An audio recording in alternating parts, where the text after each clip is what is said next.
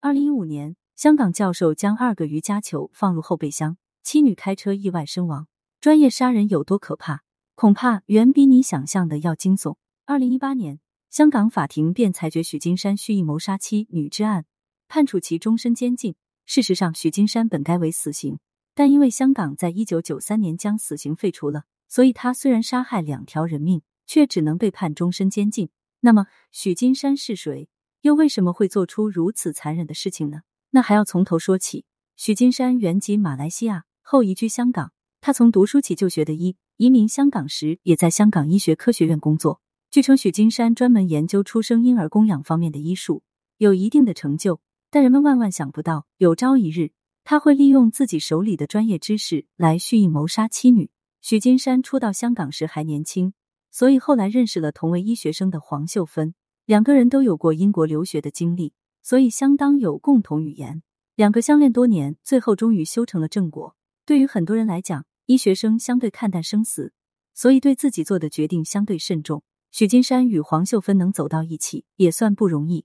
而且两个人都是专业医学工作人员，所以工作顺利，感情良好，这是相当难得的一桩婚姻。很快，黄秀芬为许金山生下四个孩子，一男三女。夫妻二人凭着努力。在香港也购得了多达七处的房产，至此事业有成，家庭美满，生活幸福。如此美好的人生，不知羡慕到多少人。可许金山却在平淡的日子里慢慢变了心，开始对黄秀芬失去了感觉。二零零四年，此时许金山已经年近不惑，而且成为香港中文大学的博士生导师。此时的他有稳定的工作，有一定的财力基础，内心想要不蠢蠢欲动都不行。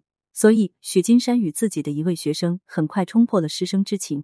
这位女学生叫李咏仪，比许金山小了十六岁，相貌良好，气质优雅。其实可以想象的出来，许金山年轻轻来到香港，完全从一穷二白开始积累人生人脉与财富，社会地位能够如此快速增长，与年复一年的奔波和付出不无关系。但紧巴巴的日子过得多了，就容易让人产生换一种活法的心情。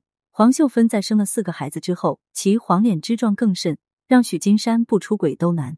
遇到李咏仪之后，许金山第一感觉竟然是一见钟情。他不顾自己为人师表的身份，直接便盯上了李咏仪。重要的是，李咏仪对于此竟然相当自得，而不是约束自己。如此两个人完全就是豺狼配虎豹，天生一对。很快，这对所谓的师生就成了情人关系，并且还在香港中文大学不远处买了一套房子。建立了二人幽会之所。收到房子这样的礼物，李咏仪更加不可一世，公然出现在黄秀芬的家里。这当然也是许金山想出的办法，请李咏仪到家教授自己的孩子汉语。最初，黄秀芬还真没怎么注意，认为不过就是一个勤工俭学的女大学生。但她万万没有想到，两个人之间的关系竟然存在着一种说不清的暧昧。想来黄秀芬过于信任丈夫，总是将这种感觉视为自己女性的敏感，并没有过于追究。结果，李咏仪在黄秀芬的眼皮子底下，与许金山开始了长达七年的地下情。由此可以看得出来，黄秀芬对于许金山要么是不爱，要么是过于木讷。丈夫出轨多年，而且就是自己的家里都发生过让人难以启齿的事情，她居然一点都没有察觉。直到黄秀芬在朋友发来的照片中看到丈夫与李咏仪手牵手逛街的现实时，才突然醒悟，丈夫早已经背叛自己多年了。对此，黄秀芬痛苦、难过、自责，几乎要自杀。很快，她被确诊为中度抑郁症。为了放过自己，黄秀芬准备来一个快刀斩乱麻。既然不爱了，那就放过彼此。这对于一个成年人来说，对于一个有文化的人而言，实在是再容易理解不过的事情了。可当黄秀芬将决定告诉丈夫时，许金山竟然疯了一般反对，不能离婚。你以为许金山是醒悟了，又或者是为了面子？其实都不是。只有当后来黄秀芬与女儿失去生命之后，人们才发现这个男人眼中的一切都不如他辛苦积累下来的财富重要。许金山不肯和黄秀芬离婚，又不肯与李咏仪分手，这样想要尽享其人之福，黄秀芬如何能接受呢？所以，他开始按自己想要的生活方式来改变自己。从前，黄秀芬总舍不得在自己身上花钱，发现丈夫出轨之后不一样了，她购买各种化妆品、奢侈品。报心理调整培训班，甚至参加上流社会的交流圈。总之，黄秀芬将苦涩的日子过出了自己的趣味。但这些当然都要建立在一定的经济支撑之上的。许金山管理家里经济大权多年，如何能忍受妻子突然大把大把花掉那些金钱？所以，当感情不在，财富便成为两个人重新定位家庭关系的重要因素。然而，许金山与黄秀芬，一个想着将财富据为己有，一个则不想再过苦自己的生活，他们之间的矛盾是无解的。对此，许金山选择了铤而走险。二零一五年五月二十二日，许金山买了两个瑜伽球，他没有里面加注空气，而是从实验室为其注满了一氧化碳。